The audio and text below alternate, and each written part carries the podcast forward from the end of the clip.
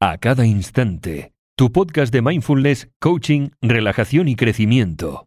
Escucha un nuevo episodio cada lunes, miércoles y jueves. Hola, hola, muy, muy buenas. Yo soy Veronique, coach y técnico profesional en mindfulness de www.acadainstante.com. Espero que estés muy bien. Hoy te traigo algunos consejos sencillos y fáciles de aplicar para aumentar la confianza en ti. Así que si te parece bien, sin más, empezamos. Y es que no hay nada, pero nada mejor como tener confianza en tus habilidades, en tus cualidades y sobre todo confianza en tu propio juicio. Además, la confianza en ti es sumamente importante para tu salud y bienestar. Y no solo, sino que tener un nivel saludable de autoconfianza te ayudará muchísimo, pero muchísimo a tener éxito en tu vida personal y profesional, que es algo que te mereces y que yo te deseo de todo corazón. Así que te animo a poner en práctica las claves que te voy a dar porque cuando crees en ti mismo, en ti misma, estarás más dispuesto o dispuesta a probar cosas nuevas. Ya sea que solicites una promoción o que finalmente te decidas a apuntarte a una clase de cocina, no importa, da igual ya sea que se trate a lanzarte en la aventura de un viaje o probar abrir tu propio negocio de éxito. Y es que ya sea para una cosa o la otra, creer en ti mismo, en ti misma es la clave para que pierdas la vergüenza a exponerte. Solo cuando te sientes seguro, segura de ti, le puedes dedicar tus recursos y tu tiempo a esa meta o a ese gran sueño que tienes en cuestión. En lugar de perder tu tiempo y tu energía preocupándote por no ser lo suficientemente bueno o buena. Cuando sientes confianza en ti, resulta inevitable que te desempeñes mejor. Por ejemplo, Imagínate que tienes que hacer una presentación o dar una charla. Cuando sientes seguridad en ti, te centrarás en entregar tu mensaje.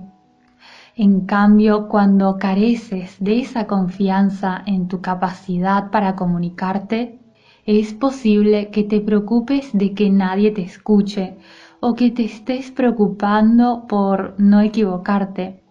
Y esto es así ya sea que tengas que dar una charla, hacer una presentación o encontrarte en una cita romántica. Si te falta confianza, podrías tener dificultad para concentrarte y podrías terminar tropezando con tus propias palabras, lo que a su vez podría terminar reforzando tu creencia de que no se te dan bien las presentaciones, las conferencias o las citas románticas o lo que sea. Pero no te preocupes, mi querido amigo, mi querida amiga, porque afortunadamente hay cosas que puedes hacer para aumentar tu confianza. Así que si careces de confianza en un área específica o si tienes dificultades para sentirte seguro, segura acerca de algo, los próximos consejos que con mucho entusiasmo te compartiré a continuación te ayudarán seguro. La primera clave es que no te compares con otras personas. Si todos tus amigos o amigas en Facebook parecen actores o actrices de Hollywood, muy bien y qué alegría por ellos. Pero dejemos, por favor, de mirar si el otro está más delgado o si yo tengo entradas y el otro tiene más cabello que yo. Pero para compensar, al contrario, yo tengo panza y él o ella no. Así que no, no, no es una buena idea. Tampoco comparemos salarios, títulos u otras cosas. No digo que te vuelvas conformista, claro que no. Está muy pero muy bien querer aspirar a más y querer superarnos, pero sin compararnos con el otro. Además, con esas comparaciones caemos en una gran trampa que me gustaría resumírtela a modo de un pequeño cuento, así que vamos a poner el ejemplo de quien compara salarios. Muy bien, el cuento dice así. Había una vez una chica llamada María. María estaba desocupada y sin trabajo, así que pensaba que si ella tuviera la suerte de su vecina Laura, viviría tranquila y sería feliz porque su vecina Laura tenía un puesto de trabajo fijo de mesera en un restaurante de lujo y ganaba 1.200 euros al mes. En cambio, Laura pensaba que si tuviera la suerte de Carla, viviría tranquila y sería feliz, porque Carla era chef y jefa de cocina en ese restaurante de lujo y ganaba no 1.200 euros al mes, sino 2.500 euros al mes. Pero en cambio Carla pensaba que si tuviera la suerte de Silvia, viviría tranquila y sería feliz. Y a su vez, Silvia, que era la dueña del restaurante de lujo y ganaba más de 30.000 euros al mes, pensaba que si tuviera la suerte de Valeria, de Valeria que tenía una cadena de restaurantes, no solo un restaurante, sino una cadena de restaurantes de lujo, viviría tranquila y sería feliz. Y así podríamos seguir hasta el infinito. No sé si me he explicado bien, pero en resumidas cuentas, la persona que estaba desocupada pensaba que viviría tranquila y sería feliz si ganara 1200 pero la mesera que ganaba 1200 pensaba que sería feliz y viviría tranquila si ganara los 2500 que ganaba la chef. Y la chef que ganaba los 2500 euros al mes pensaba que sería feliz y viviría tranquila si ganara los 30.000 euros al mes que ganaba la dueña. Y la dueña que ganaba 30.000 euros al mes pensaba que sería feliz y viviría tranquila si ganara los 90.000 que ganaba su amiga con una cadena de restaurantes. Y así nunca nadie fue feliz ni vivió tranquilo, al menos no con esa mentalidad. Y dime luego en los comentarios tú qué piensas y si te suena familiar esta historia. Así que, moraleja, no caigas en la trampa de pensar que cuando tengas X cosa, serás feliz y vivirás tranquilo tranquila o tendrás confianza en ti mismo o en ti misma. Te tienes que sentir y puedes sentirte bien contigo mismo, contigo misma y confiar en ti ahora, ahora con todo lo que tienes y con todo lo que te falta también. Lo otro, si trabajas en ello, llegará.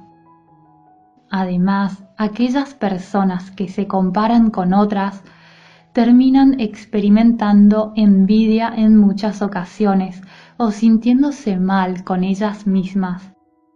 Entonces, presta atención a aquellos momentos en que te comparas, aquellos momentos en los que comparas tu riqueza, posesiones, habilidades, logros, atributos y tantas otras cosas.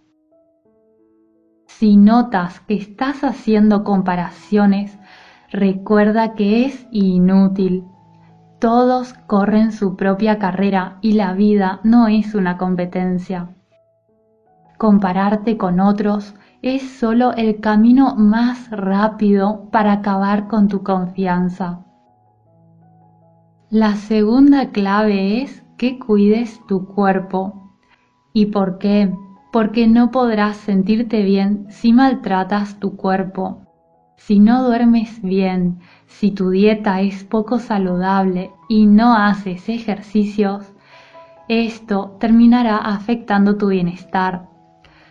Todo lo que te mencioné anteriormente mejorará tu imagen corporal y cuando tu imagen corporal mejora, te sientes mejor, tienes más energía y esto a su vez te ayuda a ganar confianza. Entonces mi propuesta es que hagas del autocuidado una prioridad.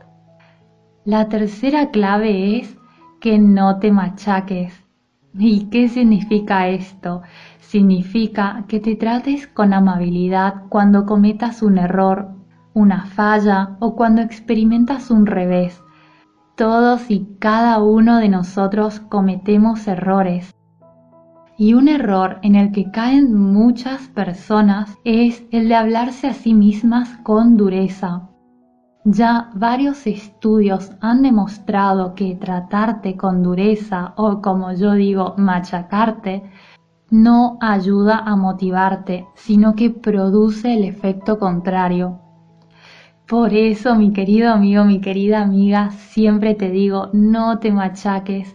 Es mejor asumir y decirte a ti, vale, me he equivocado, veré cómo puedo mejorar. Que decirte, soy un tonto, una tonta, siempre lo arruino todo u otro tipo de cosas. Decirte esto te deja estancado o estancada en esa derrota en cambio, si dices, vale, me equivoqué, veo cómo lo puedo resolver o mejorar, ya te encuentras nuevamente en carrera y haciendo progresos. Recuerda, mi querido amigo, mi querida amiga, que nadie es perfecto. Y cuando lo asumes y lo aceptas, sigues caminando y sigues mejorando día tras día, en cambio, cuando solo te machacas, no vas adelante, te quedas en un punto muerto. Es más, diría que retrocedes porque además pierdes confianza. Una cuarta clave para aumentar tu confianza es que abraces la duda. A veces las personas posponen hacer cosas, ya sea escribir un libro, empezar una actividad o solicitar algo porque piensan que cuando estén más seguras lo harán. Pero a veces la mejor manera de ganar confianza es hacerlo.